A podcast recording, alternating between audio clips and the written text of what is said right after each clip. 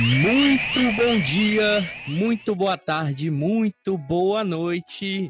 Eu sou o Danley, eu estou aqui com meu amigo Lucas Aquino e a gente vai Opa. começar a nossa odisseia semanal, que se baseia em uma pergunta.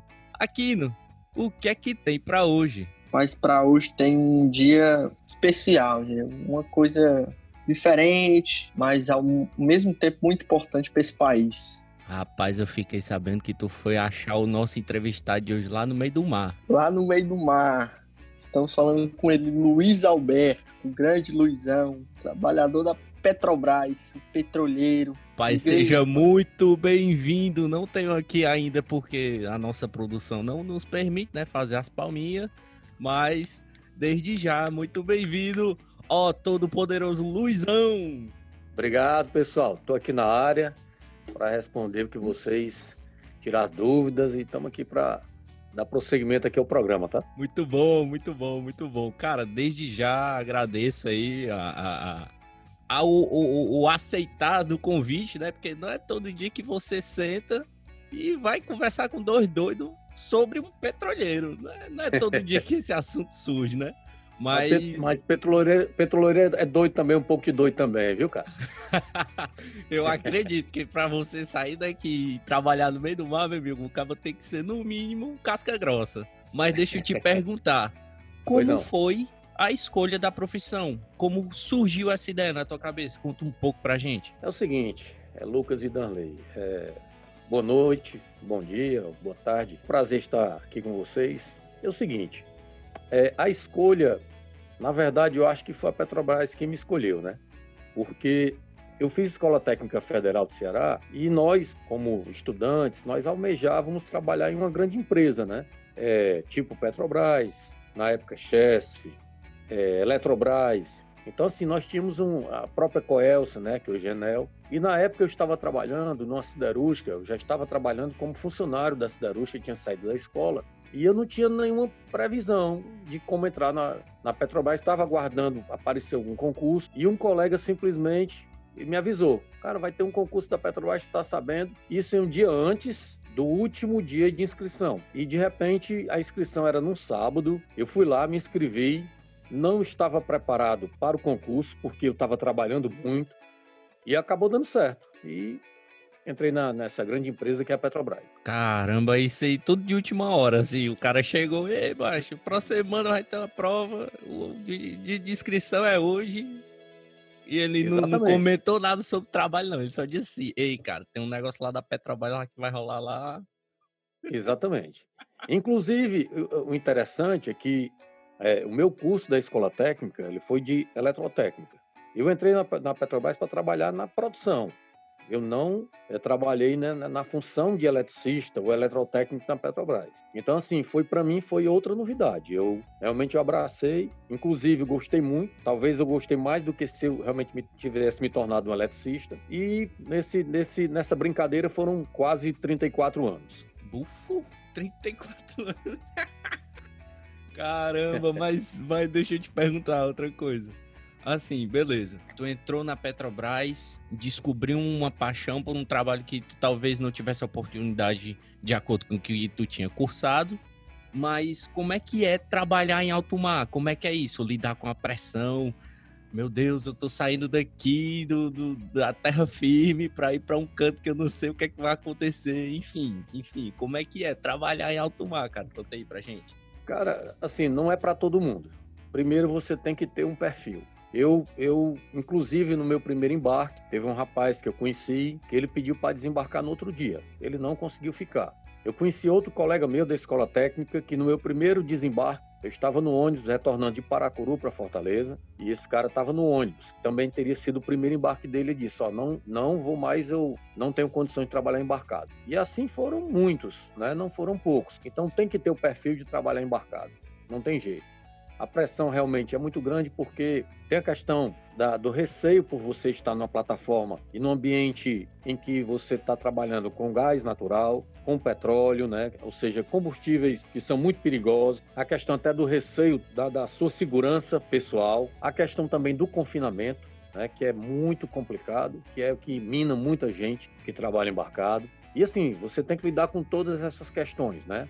A falta que a família tem de você, né? A falta que você sente da família, aqueles momentos que você perde, natais, ano novo, aniversário, é, primeira comunhão de filho. Então, assim, você tem que saber dividir muito bem as coisas, saber que sua função é essa, e você está ganhando é, o seu ganha-pão, e que você tem que tocar o barco e tentar fazer o melhor possível. E o primeiro dia que tu saiu daqui com destino à plataforma, como foi a sensação, assim? Contei pra gente. Esse primeiro dia, esse primeiro dia. Cara, o primeiro dia, assim, foi um dia muito atípico, né? Eu era um garoto, né? Praticamente um garoto, talvez mais novo até do que vocês, 20 anos na época. E, cara, andei de helicóptero a primeira vez na minha vida, né? Quer dizer, porra, já é uma sensação. Eu, eu adorei, muita gente se pelava de medo, né? é, cheguei lá na plataforma, outra sensação, você está no meio do mar, né? Você olhar para a, a vista de 360 graus, só água, né? E tudo diferente, né? Aquele ambiente hostil, aquele ambiente barulhento, é, geradores, guindastes. Então, assim, eu não senti tanta questão industrial porque eu trabalhei numa, numa siderúrgica anteriormente, como eu falei, e realmente lá também era um ambiente muito hostil. Mas as, as sensações foram muitas no primeiro dia, né? Inclusive, no primeiro dia logo, eu já fui escalado para trabalhar no, no, turno da noite, entrando de meia-noite. Ou seja, nunca tinha trabalhado de madrugada na minha vida. Então, assim, foi um, uma, uma, um misto de, de sensações, sabendo que ia passar 14 dias embarcado, longe da família. Mas foi uma aventura. Eu posso dizer que foi uma aventura porque, como eu falei no início, eu tinha 20 anos, tudo era novidade, tudo era novo, tudo era legal. Foi para mim foi um dos dias mais marcantes da minha vida. Uma pergunta assim que nunca que eu nunca consegui fazer. Aquele negócio grande ali, aquele, aquele bicho gigantesco que fica no meio do mar, aquilo ali não balança não, fica fixo. Como é que é a sensação de estar num bicho de ferro daquele tamanho no meio do mar? É, na verdade, o nosso tipo de plataforma aqui no Ceará são plataformas fixas, então elas não balançam, tá? Plataformas fixas é, no caso, toda a estrutura dela, as pernas que a gente chama, uhum. são fincadas no, no, fundo do mar, né, no leito marinho. Então elas não balançam, tá? A profundidade lá em torno de 40 metros, é, então assim, é tranquilo. Já existem plataformas né, na Bacia de Santos, na Bacia de Campos, que essas plataformas elas flutuam, uma boa parte delas, que no caso elas operam com profundidades no mar de mil metros de profundidade, 600 metros, Caramba. então elas flutuam, tá? Então a sensação é bem diferente. Mas a nossa, em relação a isso aí, muito tranquilo, né? Então, assim, nesse aspecto, nunca ninguém é, enjoou, nunca ninguém reclamou de balanço, a não ser uma, que aconteceu algumas poucas vezes um abarroamento de um de uma embarcação bater na plataforma e ela dá uma balançada realmente, mas isso uma vez muito perdida. Então, nesse aspecto aí, tranquilo, ok? Caramba, eu sempre tive curiosidade. mas, mas outra coisa, é, e ficar longe da família, essa, esse lance assim de trabalhar por escala e tal, como é que é a tua escala? Tu vai, tu ia 14 dias, tu ainda vai? Como é que é? Como é que tá a tua situação? Ah, no caso aí é o que para mim é o que era mais negativo na Petrobras era a questão do distanciamento da família, das pessoas que você ama, dos amigos, né, da, da sociedade como um todo, você está longe de tudo. Então, o confinamento, ele é muito complicado, né? E sempre a gente sofreu um pouco exatamente nessas datas mais importantes para a gente, aniversário de filho, de esposa, né? É, passar o Natal longe da família, Ano Novo, né? um Carnaval, ou seja, mas a gente tem que se adaptar, não tem jeito. Você tem que saber diferenciar as coisas, mas realmente esse confinamento, ele, inclusive a Petrobras, só para você ter ideia, teve um cara que fez um estudo, inclusive foi até é, houve um lançamento de um livro, né? Que esse cara fez uma tese de, de, de, mestrado, foi doutorado, de muitas pessoas da Petrobras que realmente vieram ter problemas né, psicológicos, psíquicos, né, causados pelo confinamento. Sim. Então, e a minha escala era uma escala que era até considerado uma boa escala, porque nós trabalhávamos sete dias embarcado, folgávamos sete, trabalhávamos mais sete, folgávamos 14, tá? E no resto do Brasil a escala era inteira, era 14 por 21. Né? Sim. Então, assim, a gente tinha que se acostumar, cara. Não tinha jeito. Aconteceu assim de eu passar quatro anos consecutivos carnaval embarcado. E por mais que você não goste, digamos que o cara não goste de carnaval, mas ele quer passar feriado com a família, ele pode querer viajar. Então, assim, era, é, é, a escala era complicada. A escala era complicado, mas a gente tocava o barco, não, não tem jeito. É o ganha-pão, tem que trincar o dente e encarar. Trabalho é trabalho, né? No final das contas. Isso. Isso. Mas é. eu, tenho um, eu tenho um familiar que também trabalha embarcado e é exatamente dessa forma, assim. Uh, a escala dela é, é 1421 e em alguns momentos ela trabalha à noite e em outras escalas ela trabalha de dia. Como é que é essa rotatividade? O, o, o, o empregado ele já chega lá a, a, sabendo o que é que ele vai fazer ou é decidido lá? Como é que é que rola esse lance assim de ah, não, o fulano de tal, o Luizão vai trabalhar de manhã. Ah, não, o Chiquinho vai trabalhar de noite e o fulano vai trabalhar de tarde. Como é que é que é feita essa escolha assim? É, normalmente essa escala já é pré-definida, né? Aí você tem um grupo e ultimamente a nossa escala estava sendo imposta pela empresa que nós tínhamos que trabalhar uma semana num turno só e na outra semana no outro turno. Ou seja, automaticamente eu já sabia que, por exemplo, ah, semana que vem agora eu vou trabalhar no turno da, da noite, entrando de meia-noite, saindo de meio-dia, porque são 12 horas ininterruptas para o operador, para quem uhum. trabalha na produção, tá? Na outra semana eu já sabia que eu trabalhar no outro turno, que seria de meio-dia à meia-noite. Então, sempre é um revezamento, tá? A não ser, ah, digamos que um colega teu realmente ele sentiu uma noite, ele não estava legal, até por própria segurança dele, a gente fazia um jogo com um colega que sempre houve um companheirismo muito grande e a gente sempre acertava. Mas normalmente essa escala sempre foi e os horários pré-definidos. Ah, é, é, mas no final é o que fica, né? A parceria, porque tá todo mundo confinado em um, no mesmo objetivo, né? Não, não tem como não, não fugir disso, né? Alguém cobrir alguém em algum momento. É, com certeza. Porque principalmente o nosso que é. A gente revezava, o nosso tipo de função é, não permite intervalo sem, sem ninguém no, no, no posto. Ou seja, é, são 24 horas ininterruptas. Ah, verdade, porque horas. não pode parar a produção. Não, né? não. Não, é lógica, né, Danley? Oh, meu Deus! algumas, algumas funções permitem. Por exemplo, pessoal de manutenção. Pessoal de manutenção, normalmente, aqui no Ceará, pelo menos, trabalhava de 6 às 18. Se houvesse algum evento que necessitasse, o cara ficava de sobreaviso. O cara seria chamado, acordado por nós. Mas o pessoal de produção, não. Produção, como a plataforma está ali 24 horas produzindo e tal, o pessoal de produção é 24 horas direto. Caramba, que interessante. É, um, é quase que um mecanismo ininterrupto, um negócio assim. Eu não sei, não sei definir o que é isso, mas, cara, é uma cidade, né? É, com certeza. Não tem, assim, não tem. Enquanto tá, aquela turma tá dormindo, certo? O pessoal que trabalhava no, de 6 às 18, todos tinham certeza que alguém da produção estaria acordado, ele estaria ali monitorando tudo que está acontecendo na plataforma. Tanto por questão de segurança, como por questão até técnica, né, de medição, de vazão de poços, de então tudo isso aí faz parte da função do operador. Caramba, que interessante. E Aquino? Opa!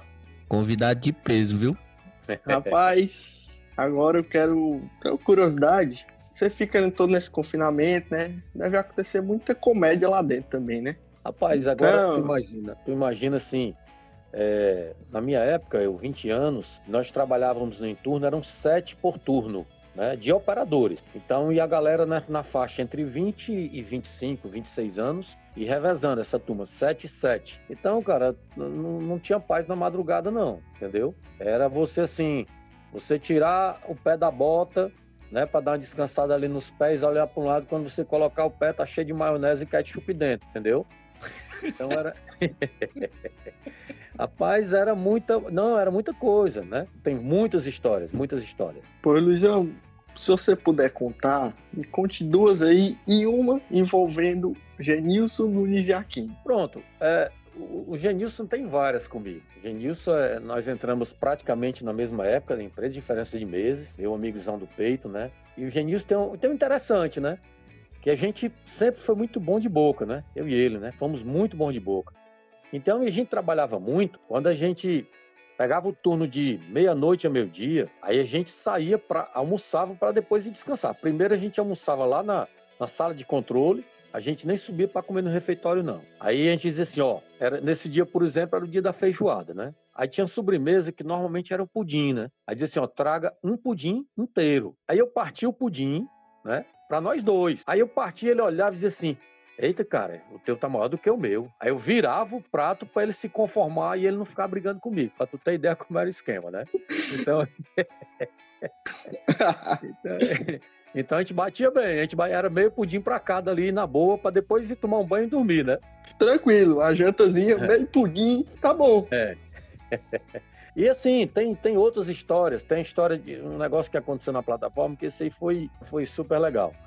Tinha um colega nosso que o cara tinha muitas ideias de, de ficar provocando a turma, brincando, aquele negócio. E teve um incêndio na plataforma, um incêndio grande, né? Que teve uma, uma área que ficou realmente muito muito feia, muito sinistra. E quem trabalhava lá de madrugada tinha até um certo receio, né? A turma dizia que ouvia barulhos e tal, tal. A turma ficava inventando essa história, né? Aí um colega meu teve a ideia de se fazer de enforcado para dar um susto no outro colega.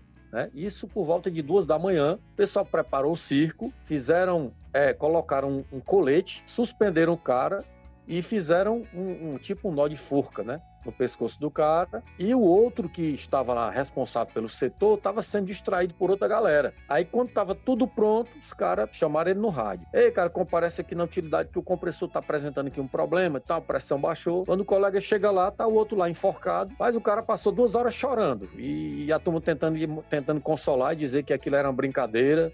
E foi uma comédia. É tanto que ele chorava, o cara, e fazia assim, buan, buan. E o apelido do cara ficou Marcelo Buan. Até hoje a turma conhece por esse apelido. Vai ser, não é maldade, não, é, é, é crueldade, é isso aí. Então tem essas histórias, viu? Tem muitas, viu, turma? Muito bom, é muito bom. Um bocado de menino desse, mas no meio do bar, meu amigo, resenha pouca não tem, não, é só resenha muita. É verdade. Foram, foram muito, muitos bons momentos que a gente também, assim, a gente não pode também dizer que nós tivemos só maus momentos embarcados. Porque esse companheirismo é, é, que dava força a gente, que estimulava a gente, que a gente trabalhava, todo mundo era no mesmo barco, quando não tinha um problema pessoal que os outros sabiam, estava ali para ajudar. Era assim, era uma irmandade lá embarcado. Então, é, é, é, tanto que hoje, depois de 30 e tantos anos, a gente mantém contato com essa turma todinha, quase toda ainda, esse, esse pessoal que ficou mais chegado a gente, né?